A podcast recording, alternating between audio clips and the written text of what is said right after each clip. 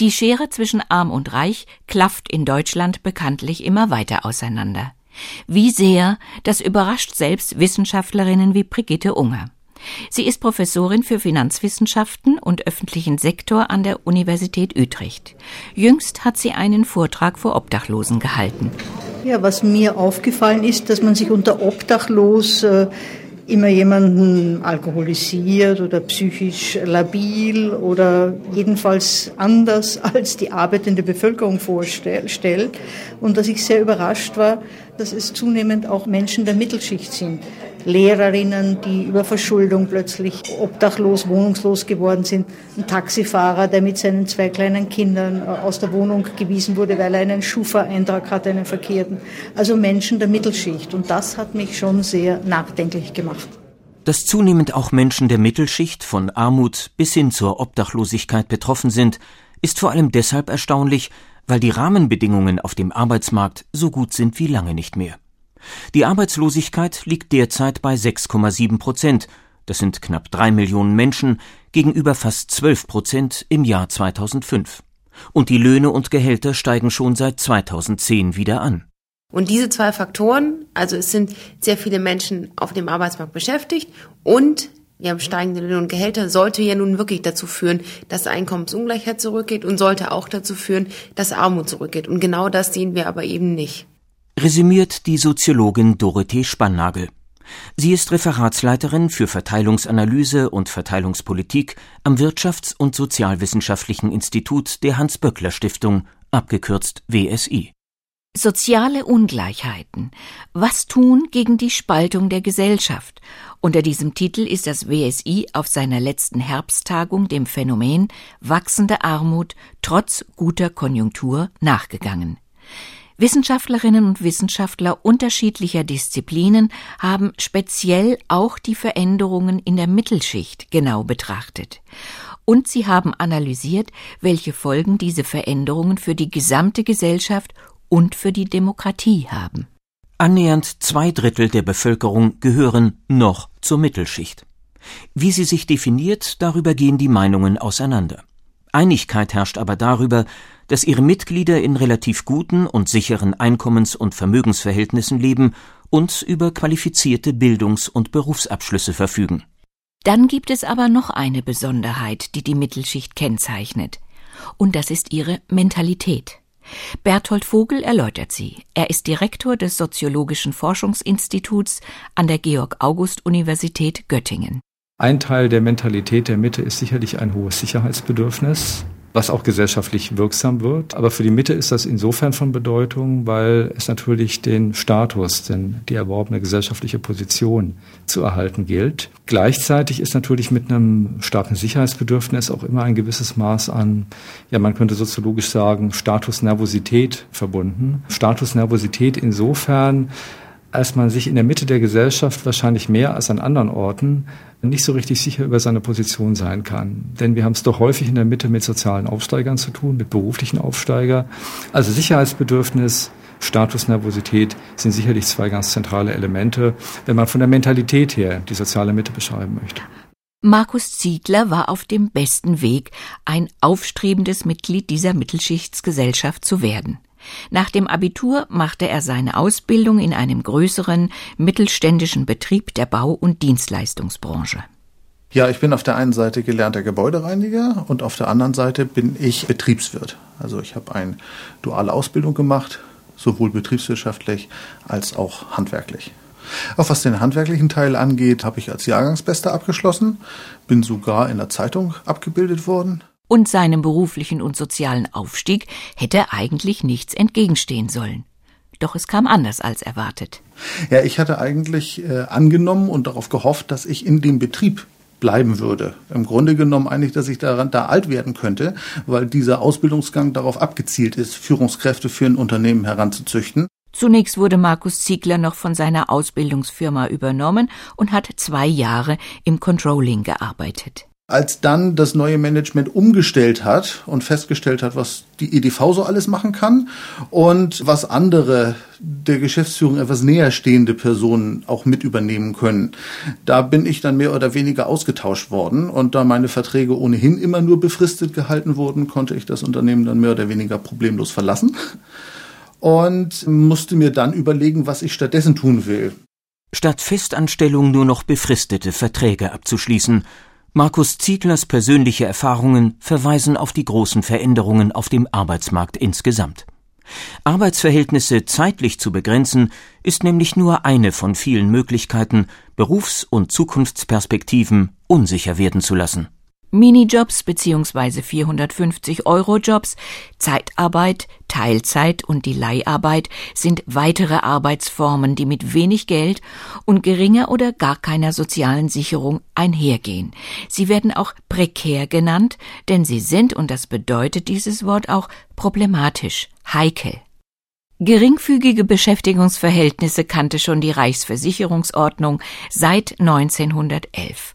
Heute sind die Minijobs das Einfallstor für den Niedriglohnsektor. Thorsten Kalina verweist darauf, dass diese Entwicklung hin zu schlecht bezahlter Arbeit bereits vor rund 20 Jahren begann. Er arbeitet am Institut Arbeit und Qualifikation der Universität Duisburg-Essen. Diese Entwicklung fing schon Mitte der 90er an, also deutlich vor den Harzreformen und äh, wurde möglich halt durch äh, ja quasi eine Schwächung der Gewerkschaften, Rückgang der Tarifbindung, zum Beispiel durch Privatisierung öffentlicher Dienstleistungen. Ganz wichtiger Punkt. Outsourcing wurde vorangetrieben. Da lagerten Krankenhaus halt bestimmte Abteilungen wie Catering oder Reinigung aus und dann ist das nicht mehr öffentlicher Dienst, sondern privat und vielleicht gar nicht tariflich geregelt. Insgesamt rund 8,4 Millionen Menschen arbeiteten im Niedriglohnsektor. Das hatten Thorsten Kalina und seine Kollegin Claudia Weinkopf im Jahr 2012 herausgefunden. Dies war jeder vierte Beschäftigte in Deutschland, ganz überwiegend Frauen. Eine der Folgen davon ist, mehr als drei Millionen Menschen leben inzwischen an und unter der Armutsgrenze, Stand Januar 2015. Gegenüber dem Jahr 2008 ist das ein Anstieg armer Menschen um 25 Prozent. Damals waren es noch circa eine halbe Million weniger. Die Einführung der Hartz-IV-Reformen im Jahr 2003 hätte eigentlich das Gegenteil bewirken sollen. Die Erwartung war, erinnert sich Dorothee Spannagel vom WSI, dass wenn man über prekäre Beschäftigung, über atypische Beschäftigung, über befristete Beschäftigung, Teilzeitbeschäftigung etc., dass das wie so ein Trittstein ist sozusagen, über den man dann allmählich in eine reguläre Vollzeitbeschäftigung, sozialversicherungspflichtige Vollzeitbeschäftigung reinkommt. Was wir aber sehen, diese Hoffnung hat sich leider für sehr wenige erfüllt. Wir haben eher einen sogenannten Drehtüreffekt. Das heißt, man ist einmal drin im Arbeitsmarkt, prekär beschäftigt, Teilzeit beschäftigt, befristet beschäftigt, dann ist man wieder draußen, das heißt bezieht wieder auch unter Umständen ALG-2-Leistungen, Hartz IV, dann geht es wieder durch die Drehtür kurzfristig rein und durch die Drehtür kurzfristig wieder raus. Diesen Drehtüreffekt konnte Markus Ziegler auch bei seinen ehemaligen Kommilitonen beobachten. Ich habe ja zum einen Kommilitonen, die die gleichen Ausbildungsgänge gemacht haben, mit denen ich zusammengesessen habe und so wirklich in Lohn und Brot gekommen und auch äh, karrieremäßig entsprechend vorangegangen sind eigentlich nur diejenigen, die von Anfang an einen elterlichen Betrieb hatten, in dem sie jetzt noch arbeiten. Und äh, diejenigen, die in größeren Firmen gelernt haben, die haben sich ebenfalls hinterher auf den Arbeitsmarkt geschmissen und ich weiß von Ausflügen über Zeitarbeitsfirmen, durchaus auch etwas ausgedehnter. Und fast immer ist dabei eigentlich rausgekommen, dass es lange gedauert hat, bis sie überhaupt einen festen Job hatten und der hatte entweder wenig mit ihrer Qualifikation zu tun oder wenig mit der Branche, für die sie gelernt haben. Aber nicht nur die Deregulierung des Arbeitsmarktes setzt die Mittelschicht unter Druck. Auch der Staat selbst zieht sich aus seiner Fürsorge für die gesellschaftliche Mitte zurück. Und das ist deshalb fatal, weil, wie Berthold Vogel sagt, die Mittelschicht selbst ein Produkt des Staates ist. Die gesellschaftliche Mitte ist insofern ein Staatsprodukt, als wir die Expansion und den Ausbau mittlerer Soziallagen ohne einen aktiven, interventionsorientierten Staat uns im Grunde gar nicht vorstellen können. Der Staat stellt ein bestimmtes Maß an sozialer Sicherung und Sicherheit zur Verfügung. Statussicherung, ganz zentrales Moment für die Mitte der Gesellschaft. Der Rückzug ist unter anderem daran zu erkennen, dass der Staat öffentliche Güter, wie beispielsweise das Gesundheitswesen, die Krankenhäuser oder Wasser- und Stromversorgung in private Hände gibt. Und neue staatliche Verwaltungsstrukturen orientieren sich immer stärker an Managementkonzepten und Effizienz, genauso wie es die freie Wirtschaft auch praktiziert. Die Politik hat also eine neue Ausrichtung bekommen, weg vom Wohlfahrtsprinzip hin zu marktwirtschaftlichen Prinzipien. Während eine nervöse und verunsicherte Mittelschicht prekäre Arbeitsverhältnisse akzeptieren muss, sammelt sich auf der Seite derjenigen, die bereits vermögend sind, Reichtum an. Markus Grabka hat dazu konkrete Zahlen. Er ist Wirtschaftswissenschaftler am Deutschen Institut für Wirtschaftsforschung in Berlin. Gerade der alleroberste Rand der Vermögensverteilung, also schlicht und einfach Milliardäre in Deutschland, diese belaufen sich nach Schätzungen des Forbes-Magazins im Jahre 2012 auf 55 Personen. Und alleine diese halten, um jetzt vielleicht eine Vorstellung zu geben, über 180 Milliarden Euro. Und das signalisiert halt schon, dass alleine diese paar Personen durchaus einen nennenswerten Einfluss auf die Vermögensungleichheit haben können. Diese Aussage wird gestützt durch die vorab veröffentlichten Zahlen des fünften Armuts- und Reichtumsberichtes des Bundesarbeitsministeriums. Aus diesen Zahlen geht hervor, dass die Ungleichheit in der Vermögensverteilung in den letzten zehn Jahren noch zugenommen hat. Die reichsten Haushalte, es sind zehn Prozent, halten demnach rund 52 Prozent des Nettovermögens. Und die unteren 50 Prozent der Haushalte verfügten demgegenüber nur über ein Prozent des Nettovermögens. Markus Grabka hat Erklärungen dafür, wie es zu so viel Reichtum in der Hand weniger kommen konnte. Das Steuersystem trägt natürlich mit dazu bei, dass in Deutschland wir ein relativ hohes Maß an Vermögensungleichheit haben.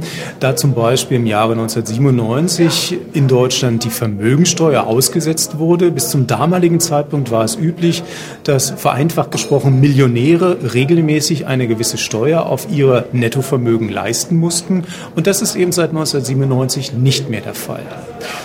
Auf der anderen Seite haben wir auch eine im internationalen Vergleich sehr geringe Erbschaft und Schenkungssteuer. Und das führt zum Beispiel auch dazu, dass in Deutschland es weiterhin möglich ist, Betriebsvermögen in Milliardengröße komplett steuerfrei von einer Generation auf die andere zu übertragen.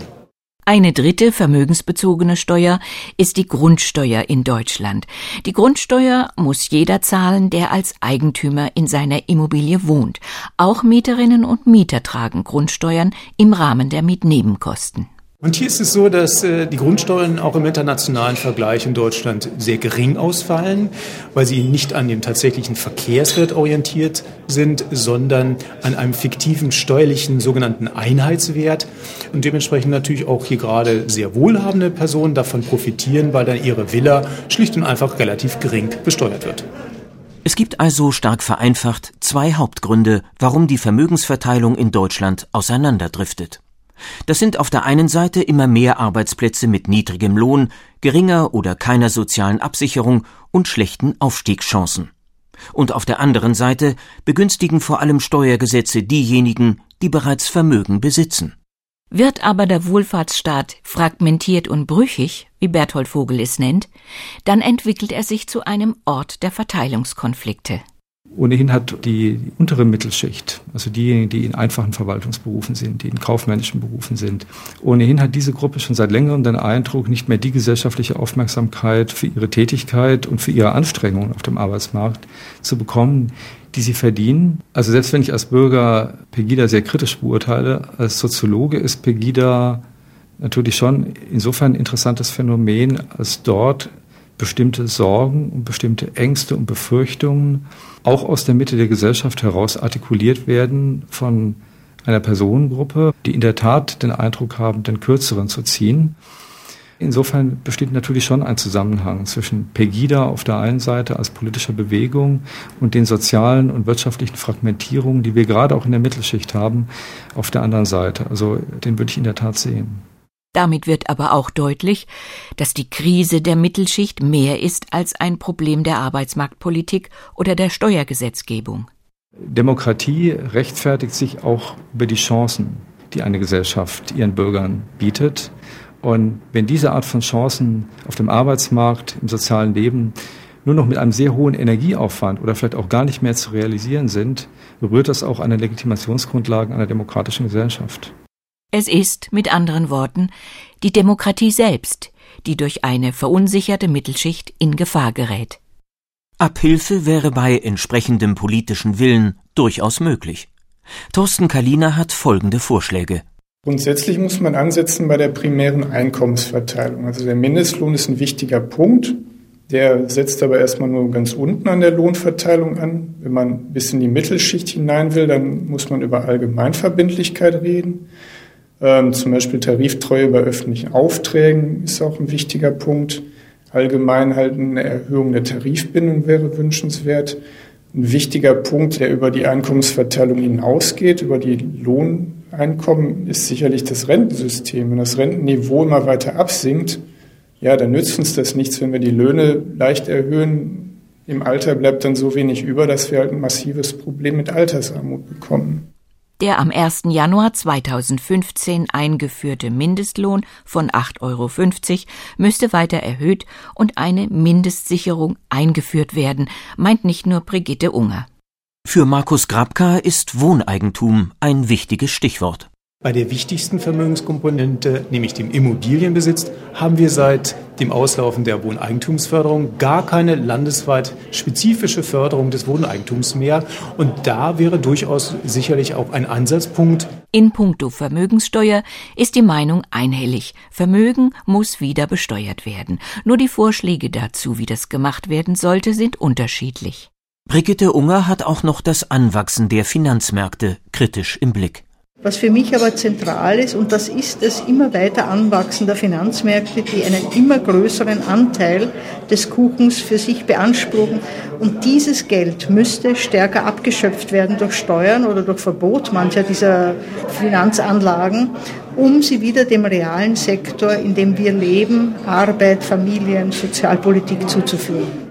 Markus Ziegler hatte unterdessen versucht, sich in einer speziellen Sparte des Warenmanagements selbstständig zu machen. Es war die Zeit, als die Arbeitsämter die Ich-AGs ins Leben gerufen hatten. Das Projekt scheiterte, nicht zuletzt an den hohen Krankenversicherungsbeiträgen. In meiner Selbstständigkeit hatte ich vor allen Dingen Schwierigkeiten, mich sozial abzusichern, weil ich zunächst einmal ja nicht wusste, mit wie viel Umsatz ich überhaupt rechnen kann. Es muss ja in erster Linie zum Leben reichen. Es wird am Anfang ja erstmal ein relativ niedriger Satz der leistbar ist, berechnet von etwa 200 Euro. Aber das dicke Ende kam dann schnell und dann wollten die von mir dann 600 Euro pro Monat ungefähr haben und das Ganze natürlich rückwirkend. Sein Privatvermögen hat er eingebüßt. Auch seine qualifizierte Ausbildung, in die die Firma und der Staat seinerzeit viel Geld investierten, kommt nicht mehr zum Tragen. Er ist froh, inzwischen nach weiteren befristeten Arbeitsverträgen eine feste Anstellung gefunden zu haben. Sein jetziger Stundenlohn liegt noch unter dem, den er in seinem Ausbildungsbetrieb als einfacher Geselle bekommen hätte ob Markus Ziegler seine aufwendige Ausbildung auch dann gemacht hätte, wenn seine berufliche Entwicklung vorhersehbar gewesen wäre?